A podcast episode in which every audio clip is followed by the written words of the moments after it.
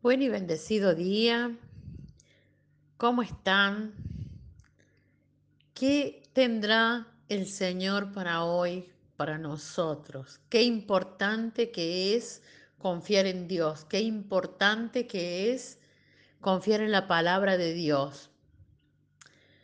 Vamos a presentar este día delante del Señor. Padre del cielo, te damos gracias porque podemos estar en tu presencia. Te damos gracias por tu palabra, porque hoy va a hablarnos. Bendecimos este día y lo declaramos en bendición. Declaramos un día de puertas abiertas, de cielos abiertos. Declaramos que este es el día en que tú nos sorprendes. Es el día, Señor, en que nos maravillas. Gracias porque lo haces en el nombre de Jesús. Amén. Hebreos 11.1 dice, es pues la fe, certeza de lo que se espera y la convicción de lo que no se ve. A mayor tiempo de prueba, mayor fe. La fe nos permite vivir de este modo, sin dudar de la palabra recibida, sabiendo por entera convicción que lo que Dios nos prometió, Él lo cumplirá. Dice 2 de Corintios 5, 7, porque por fe andamos y no por vista. Parece que este tiempo donde la humanidad está sufriendo, colapsando en todas las áreas, en lo social, en la salud y en la economía, la fe se vuelve completamente necesaria e imprescindible para poder vivir. Poder vivir este tiempo sin olvidar que el Señor dice, te bendeciré y serás de bendición. A través de la fe conocemos al Señor, recibimos sus bendiciones pero también sabemos que nos cuida y protege para poder soportar las pruebas y atravesar el valle de dolor, de lágrimas, con la fuerte convicción de que Él sigue siendo Dios y está a nuestro lado. En este momento de angustia e incertidumbre es cuando nuestra fe madura y es perfeccionada en medio del dolor, cuando, número uno, no ocurre lo que yo quiero. Número dos, mis oraciones parecieran no, no tener respuesta. Número tres, sucede lo contrario a lo que oro. En medio de esa gran contradicción, la fe crece porque se hace paciente y aprende a esperar. Bendito sea Dios. No tengo respuesta para el sufrimiento. Ver sufrir a alguien que amamos nos deja sin respuesta.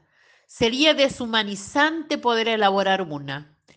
Lo que sí tengo es la vivencia y eso revela nuestra vulnerabilidad, pero a la vez nuestra fe. Bienaventurados los que sufren, dice Santiago, y nos lleva a recordar a un hombre que sufrió mucho y al que toda su vida se le vino abajo. No quedó nada en pie, enterró a todos sus hijos, perdió su gran fortuna y se enfermó. Se quedó solo. Su esposa le aconsejó que maldijera a Dios y muriera. Sus amigos solo lo juzgaban tratando de encontrar la razón de tanta calamidad, como si aquello que nos espanta en gran manera pudiera ser encerrado en razones y de esa forma volver a sentirnos seguros. Pareciera que pensar que todos podemos pasar por circunstancias de dolor y pérdida estas pérdidas pueden ser muchas, pérdida de seres queridos, de bienes, de estabilidad, de sostén financiero, de amigos. Nos conduce al camino del espanto y del temor. Al hablar de procesos dolorosos, mencionamos a Job.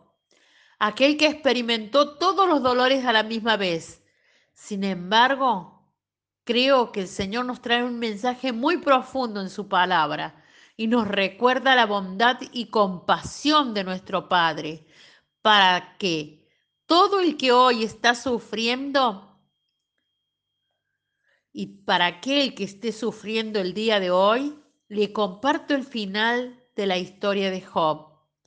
El Señor lo hizo prosperar de nuevo y le dio dos veces más de lo que antes tenía.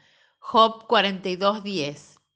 En medio de las pruebas, el Señor le volverá a bendecir, porque Él nunca olvida ni abandona a sus hijos.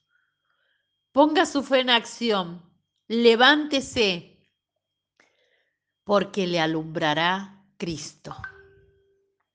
Nuestra oración a Dios hoy Padre bueno, necesitamos tu presencia, que tu Santo Espíritu nos fortalezca en Cristo, para que cuando nuestra fe sea aprobada, podamos sujetarnos a tu palabra y resistir el día malo y resistir al maligno.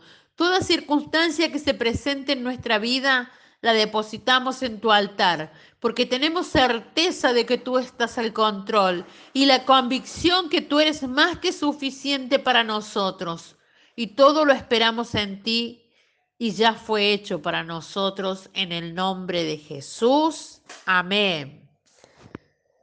Te declaro en bendición, te declaro en provisión, declaro que aquello por lo que estás orando, Dios ya lo respondió, solamente tienes que creerlo. Declaro un mayor aumento de tu fe, te declaro en mega fe, en la fe de la hora, en la fe en los del repente de Dios en que tú te apropias y arrebatas, porque el reino de los cielos sufre violencia y los violentos lo arrebatan. En el nombre de Jesús, hasta mañana.